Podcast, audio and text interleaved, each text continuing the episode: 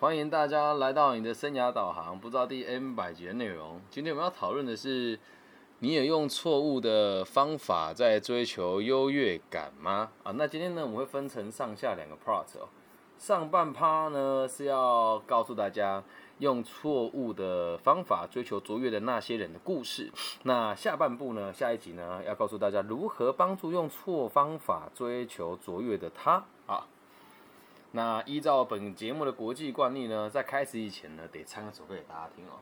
那今天这首歌呢，唱出的是他爱上一个用错误的、用错误的这个、做 用错误的方法追求优越的感觉的人，他爱上了这样子的人，会是什么感觉呢？这首歌啊，来自这个魏如萱的《你啊你啊》，听了就知道了啊。我最喜欢和你一起发生的，是最平淡、最简单的日常。面对事物，是最平静、最安心的时光。我不喜欢你和别人。发生的是最暧昧、最不明的隐藏，眼看着彼此假装正常，是最可怕、最恶心的事啊！哎呜哎呜呜呜呜哦哦，咿耶咿耶哎呜。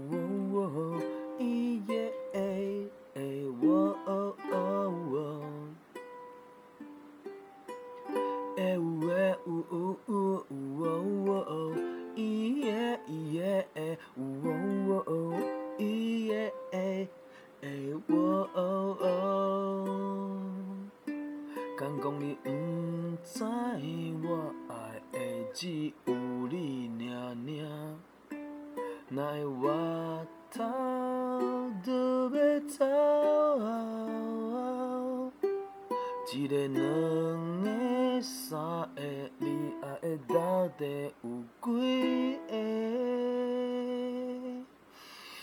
毋爱讲白菜话，我的心就会痛甲伊日流血耶。哇，这首歌听起来很痛哦，这就是爱上一个用错误方式来追求这个。优越感的男人或是女人哦，来我们来解析一下这个歌词呢，才会知道这种感觉有多令人错愕跟害怕。我最喜欢和你一起发生的，是最平淡、最简单的日常。这句话里面有有藏着这个含义，是其实人和人相处呢，就是简单、快乐、平常嘛，然后细水长流嘛。那面对面看着彼此咀嚼食物，我这个即视感很重哦。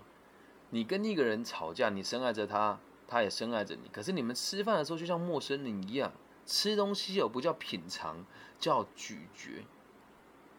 那后面这句叫是最平静、最安心的时光，已经变成这样子喽。他不愿意与他沟通嘛？那为什么他不愿意与与他沟通？跟发生什么事情？在前面这段他并没有提到。而已经变成是面对面吃东西，感觉只有咀嚼的这么残忍的时光，竟然是最平静也最安心的。下一句就唱出他真正担心的：我不喜欢你和别人发生的，也就是说，我只想要你跟我发生的事情，是最暧昧、最不明的隐藏，代表他深爱的这个人哦，可能喜欢着别人而没有告诉他，他可能爱上了一个对他有所隐瞒的人。接下来，下一句是面对面看着彼此假装正常，是最可怕也最恶心的事。而最令人恐惧的哦，我们有多少人的情侣关系是面对面假装彼此正常？很多，这个是最让人家可怕也最恶心的事嘛。那如果你爱上的人呢，有这样子的状况哦，你说为什么会有人劈腿？目的是什么？也是希望别人可以关注他多一些而已，希望他可以在世界中之间被大家宠爱。而这个就是我们所谓的错误的方法来追求优越的感觉哦。那后面这个 e u a o o 这个就是痛苦嘛，心痛的感觉嘛。然后后面这是台语哦，这个也是跟大家分享，那站文学的角度跟大家分享哦。直接翻成中文是：难道你不知道我爱你的只有我爱的只有你吗？甘功力唔怎样？对，难道你不知道我爱的只有你吗？那你怎么会转头就要走呢？如果一个真的优越或是优秀人，他不会对一个人有这么绝情的行为啊。接下来下一句就道出了这句这这整首歌里面最想阐述的：一个、两个、三个，你爱的到底有几个？也就代表着他现在喜欢的这个人可能有好几个女朋友或者好几个男朋友。下一句呢，就是我们今天会讲的内容哦。如果你用错误的方法追求优越感的话，你很容易变成惯性说谎。后面就说了。卖个宫北差，就是不要再说谎话，我的心就要痛到一直流血。所以，如果你自己也是这样子的人，你要知道，你周遭的人会很替你担心，也会替你难过了。好，那我们既然理解了这个优越的错误的方法，就是优越感等会带来哪些伤害呢？那我们现在就来谈一谈哦，到底是怎么一回事哦。好，我们现在聊一聊这一些用错误方法追求优越感的人的这个实际案例哦。我们也要从上一个集数里面的案例来跟我们讨论了。三个集数的最后提到案例是三十岁的女性，因为因为焦虑而而且缺乏交友能力来找阿德勒博士学协助。她没有办法自定更生，原因的原因是她是一个家里的经济负担。她偶尔会做一些很简单的行政工作，但是呢，每次她的雇主都会对她表示爱意，而只要有雇主对她表示爱意的时候呢，她就会吓得离职。有一天，终于找到一个雇主了，对他只有正常的情愫，没有多余的这种爱的想法。而这时候呢，却让他感到大大的羞辱，他又辞职离开。他接受心理治疗很多年了，但是从来没有改善过他的社交能力。那我们现在来提一下阿德勒博士接见他的时候，带他一起追溯到了他的童年，那了解他是为什么会变成这样子的生活风格的原因哦。如果不追究大人的童年呢，我们就永远不可能了解他。所以在阿德勒的世界里面，虽然说过去并不存在，但我们还是得了解的哦。这个女孩子呢，在家里呢排行老幺，长得非常标致哦，是一个标准的被父母宠坏的娇娇女。她沉迷在自己的信念里面哦，父母对她百般呵护，所以啊，她要什么，父母就会满足她。那听完这些话之后，我就阿德就问她了：为什么你会被父母当成小公主呢？她的回答说：哎，也很奇怪啊，从小到大，大家都叫我小公主。那阿德勒就追着问哦，你最早期的记忆是什么呢？你想得到尽可能的想想得到最早期的记忆是什么呢？这个我们之前集数里面也有提过嘛，有跟大家练习过这个过程哦。他的回答是，在我四岁的时候，我记得我走到家外面，看见一些小朋友在玩，他们在玩的时候经常会跳着大喊“巫婆来了，巫婆来了”，这让我非常害怕。回家之后呢，我和我问我和我们住在同一度的一。同一栋的一个老妇人哦，问她说：“婆婆婆婆，请问这世界上真的有巫婆的存在吗？”婆婆跟她讲说：“是啊，这世界上巫婆、小偷和强盗，他都会来抓我们哦。”哦，那其实有时候让欧巴桑带小孩，就有这种欧巴桑知道吗？就我们台湾所做的这个年纪比较大的老妇人哦。他们对于小孩的这种保护啊，或者是有时候用一些戏虐的方式去吓他，说哦好恐怖哦，这对孩子来讲都是有影响的哦。对，那我们来聊一聊这个童年的记忆会对他造成什么样子的改变哦。我们就可以了解啊，从这样子的事件以后，他就开始害怕一个人。他在整个生活风格里面所表达出来的，就这份恐惧，不想要一个人完成跟面对，所以他会开始认为自己不够坚强，因此离不开家。家人呢，必须在各种方面支持他跟照顾他。其实这个可以很小啦，比如说只是照顾照顾他的三餐，或者给他几百块，或者是大到有一些千金是到现在还会跟家里拿钱的哦。那这边又提到他另外一个早期记忆哦，在跟阿德勒的互动过程当中啊，他说我之前呢有一位钢琴老师哦，是一位男生的钢琴老师。有一天他试着亲我，我马上停止弹琴，跑去告诉妈妈。从那一次以后啊，我就再也不弹钢琴了。那也从这个静音里面，我们可以看出。他训练自己和男性保持距离啊，那在这个两性啊，还有这个恋爱的发展啊，这样子的行为就会和他保护自己、抗拒男性的爱的目标一致。就是他为什么遇到人家对他示爱的时候，他会觉得不想跟他在一起，而当面对到男性不对他示爱的时候，又感觉到屈辱的原因之一，因为他认为谈恋爱是一个弱点。其实这个也很有趣啊，有的人真的会把谈恋谈恋爱看成弱点了。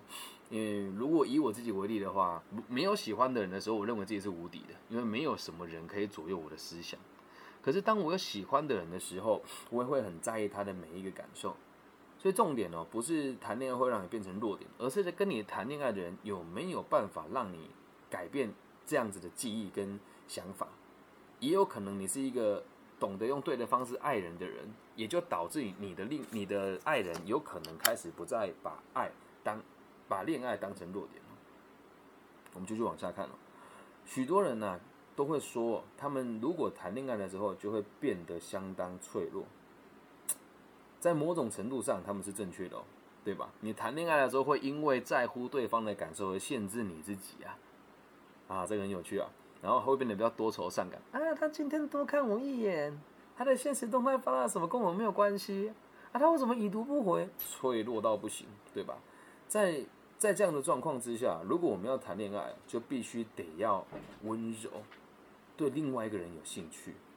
而你，你用温柔的角度对另外人有兴趣的话呢，就让我们变得更脆弱。五月天不是有一首歌吗？不打扰是我的温柔嘛，一样的道理嘛。他要什么，我们必须得去配合他，我们必须得对他的兴趣一部分来讲是已经接近于对我们自己的兴趣了。假使是这个样子的话，你就会很难坚持以及坚强原本的信念，这会让你变得相对的脆弱一些些哦。所以啊。只只有优越目标，永远不会，永远不脆弱，或者是绝不会暴露极短的个体哦。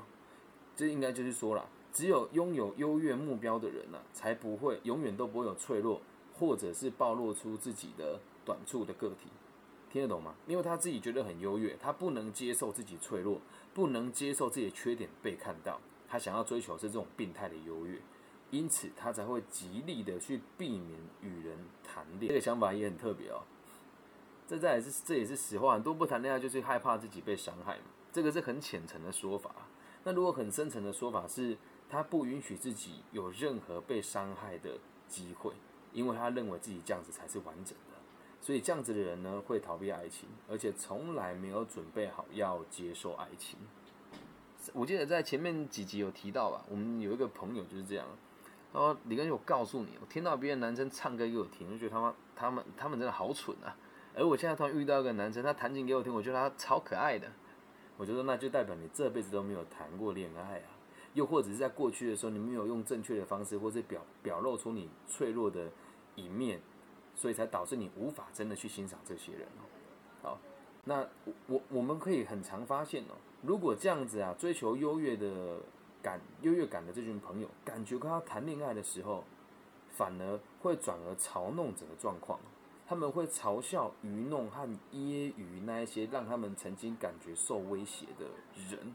而且这个嘲笑跟这个愚弄和揶揄，并不是很糟糕的事情哦。只是当他谈起，像他跟我说，我之前的朋友弹弹弹钢琴或写歌给我听的时候，我觉得他们好蠢啊。对，这个是不是某一种嘲笑、愚弄跟揶揄呢？也是哦，但这没有不好。那这个揶揄有可能会对自己哦，那试图用这个方式来摆脱内心的脆弱感。可是如果你真的有一天哦，能够承认或者是能够理解自己有这样子的行为，就代表你已经面对了自己内心的脆弱，你已经面对了自己内心的脆弱。我再说一次哦，这样子有这样子情形的朋友，他并没有错，只是希望大家用更健康的方式来理解他而已。我并不是跟大家说一定得谈恋爱，你才会人生饱满啊，才没有枉读阿德勒啊。但是反过来说，阿德勒三大重点就是工作、交友跟爱情。而面对爱情，如果你逃避的话，在某种程度上，你的人生哦就是有遗憾的。而女孩也是一样啊，她在爱情和婚姻的方面感觉到脆弱。结果呢？当办公室的男人对她示爱的时候，她的反应跟感觉会比实际需要的还要更强烈哦，因为她非常排斥这件事情嘛，所以人家喜欢她的时候，她的这个厌恶的感觉就更强烈。除了拔腿飞奔之外，找不到其他的更好的方式。那在他摆脱不了这些问题的时候，他的父母呢，刚好就双双过世。对他来说，这就等于是宣告他的公主时代呢即将结束。但是呢，他又找到了他剩下的这些亲戚朋友来照顾他，况哦就没有像过去那么的满意嘛。毕竟自己爸妈宠爱他是百分之百的，别人在照顾他的时候，可能就肯定会有差异的。一段时间过后，亲戚们就开始受不了，不再给他所需要的注意力哦。而这时候，这个女生反而去谴责她的亲戚朋友，还会跟他们讲说：“你们让我一个人单独留在家里，或者是忽略我，到底有多危险？”利用这样子的方式，来让他免于掉入这个孤独的悲剧里面。对于群体是完全没有贡献的，而他却只想着要别人怎么来照顾他。所以当有一个人跟你说：“哦，你怎么都不陪我？”或者你的朋友说：“你怎么都不陪我？”就是这样子的状况而已。那如果别人说你怎么都不陪我，你要怎么办呢？老实告诉他：“你给我一个陪你的理由嘛。”又或者是你有没有想过，为什么我？会有那么少的需求需要人家陪伴我，能够理解吧？好，我们继续往后看。阿德勒相信，如果他的家人呢彻底的放弃他了，对他不加于理会的话，他就肯定会发疯。而这个发疯的意思是什么？就是做一些脱序的行为。为什么会这么做呢？因为他是达到再次被关注的最好也是最快速的手段。那他成达成优越目标的唯一方式，你看啊，他就是。一直让人家宠他嘛，因此哦，他达成优越目标的唯一方式呢，就是强迫别人支持他，容许他不用面对他的人生问题，而在他心里面会一直有个景象是这样子的：我不属于这个星球，我属于另外一个大家都把我当成公主的星球。书里面的这个内容真的很有趣哦。如果有一个地方大家都要把一个人当公主，我我打死都不会去，他妈的打死都不会去。那这样子的女孩啊。她距离发疯只剩下一小小小小步的距离哦，但只要一旦她能掌握一些资源，能够继续说服亲戚或者是其他家庭的朋友呢，来照顾她，她就不需要走到发疯这一步。所以讲到看到这边的时候，其实蛮心疼的啦，真的会走到发疯或者是精神状有状有状况的人，都是因为跨不过这一个坎嘛。好，那这书里面有举另外一个例子哦，他说，接下来这个个案呢，我们可以从这个状况里面。清楚的辨识出自卑情节和优越情节的状况是什么？好，有一个十六岁的女孩子哦，被转接到阿德勒博士这边哦。她从六七岁就开始惯窃，啊，偷东西。我觉得，我我看完就觉得这个书里面会把这个东西看得很严重了。但是小 小朋友这种小打小闹，应该多多少少还是有吧。我还记得我小时候有一次 去那个我们的自助餐，台湾自助餐哦。然后我就看到那薯条很好吃，我就一抓就往嘴巴塞。然后我我本来以为那老板会俩拱，你知道？那老板看着我就这样子笑笑了，然后也很小声跟我说：“不要让你妈看见，我等下夹一些给你。”好，那就是我讲的是比较俏皮的状况，而他的这个偷窃是已经成惯窃了。那这个女孩呢，从十二岁开始哦，就开始和男男生在外面，我们讲谈，呃，这个类似厮混了哦，就看他们在外面玩了。那往往都是玩到彻夜不归，才十二岁就开始这么做了。那这样算不算行为有偏差的少年呢？哦，算吧。那在他两岁的时候啊，这里就讲到关键的。看到这边的时候，我特别的心特别扎了哦。他说，在他两岁的时候，父母经过一番冗长和艰苦的挣扎，最后离婚了。这刚好和我离婚的年代差不多。对，那妈妈带着他哦。搬到外祖母家，这时我很庆幸啊，我没有放下我们家那个小坏坏。就像一般的电视情节那样啊，外祖母对这个新对这个新生命哦百般溺爱，想当然尔啊，就把他宠坏了嘛。那妈妈和丈夫的感情在最恶劣的时候，突然发现，Oh my gosh，我竟然怀了一个宝宝，就是这个女孩。所以这个妈妈一点也不喜欢这个小孩。她从来都没有喜欢过这个女儿，因此哦，母女的关系一直都处于剑拔弩张的状态。这种感觉其实很妙。我有遇过我的个案是阿妈带，是这个奶奶带大的，或是祖母带大，他对他的妈妈是有恨意的哦。而有时候我们在某些场合遇到这些孩子的妈妈的时候，也感觉到他的妈妈并不啊，并没有把他当做一回事哦。那阿德就问这个女孩喽：“你的行为是为了报复你妈妈吗？”她直接回答说：“应该吧，应该是吧，因为他想要证明呢，他比他的妈妈更加的坚强。只有之所以会有这个目标，是因为他感觉自己很脆弱，感觉妈妈不喜欢他，进而产生自卑的情节。我的妈妈都不爱我了，还有谁爱我啊？他的感觉很痛苦，很难过。而以他这样子的状况哦，奶奶这个外祖母如此的溺爱他，然后他又常常跟外外面的小男小男生去鬼混，彻夜未归。外祖母也没有教他，也没有给给予他正确的方方法跟协助，更没有教育他如何正确的学习。于是他能够想到达成目标的优越的方式，就是继续的惹麻烦。当小孩哦出现这种偷窃啦、打架啦或者其他的偏差行为的时候，通常都只是为了报复我。为什么？我惹麻烦，我的妈妈就得关注我。这已经不在于爱的这个层面里面的，所以这个麻烦越大呢，它的爽度就越高。那另外哦，又举一个例子哦，书中说有一个十五岁的女孩子失踪了八天，那被人家找到的时候被送去少年法庭。她在法庭上说，她遭到一个男人的绑架。并且呢，被绑在一个空间密闭起来啊，长达八天。但是呢，他讲这些话的时候，完全没有佐证的证据，因此没有人相信他所说的话。那他的医生哦，私底下去找他，请他说出真相，他却很生气，然后说：“你怎么不相信我说的事呢？”然后刮了他一巴掌。那阿德勒博士看到他的时候，问他：“你将来想做一些什么？”并显示出。只对他的利益有兴趣，然后并且告诉他，阿德勒，阿德勒说，并阿德并且告诉他，我是想帮助你的。那这里面也隐藏了一个地方哦，请大家注意哦，这个也蛮有趣的。不管你在未来啊有有没有机会和别人谈判，你就记得和每个人谈条件的时候，一定要先跟对方说目标是什么，还有他跟你一起达成这个目标对他的好处有哪一些。不，这不只是咨询跟咨商的时候有用的技能哦，这也是我现在很常用的事。我还记得今天我在跟我妈妈一起煮饭的时候，她煮饭真的很慢，而且很没有效率。以前呢，我都跟他用炒的，毕竟自己妈妈嘛，亲密嘛。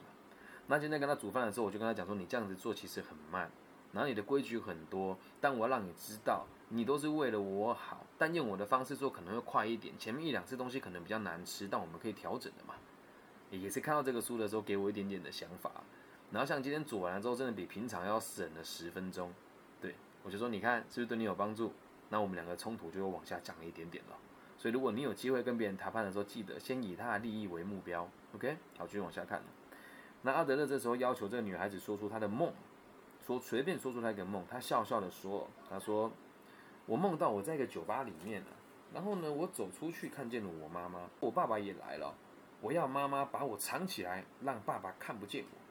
那这个梦呢，我们怎么解析它？”他害怕他的爸爸，并且呢，常年下来都和他持续的抗争。爸爸曾经恶狠狠的处罚过他，由于呢，他害怕遭受处罚。好，这就刚刚应对了我们刚唱的那首歌哦，所以他被迫开始说谎。我看到这边的时候有个想法：为什么害怕处罚就会说谎呢？这时候我要举我另外一个朋友的例子啊。我这个朋友多逗，你知道吗？他在。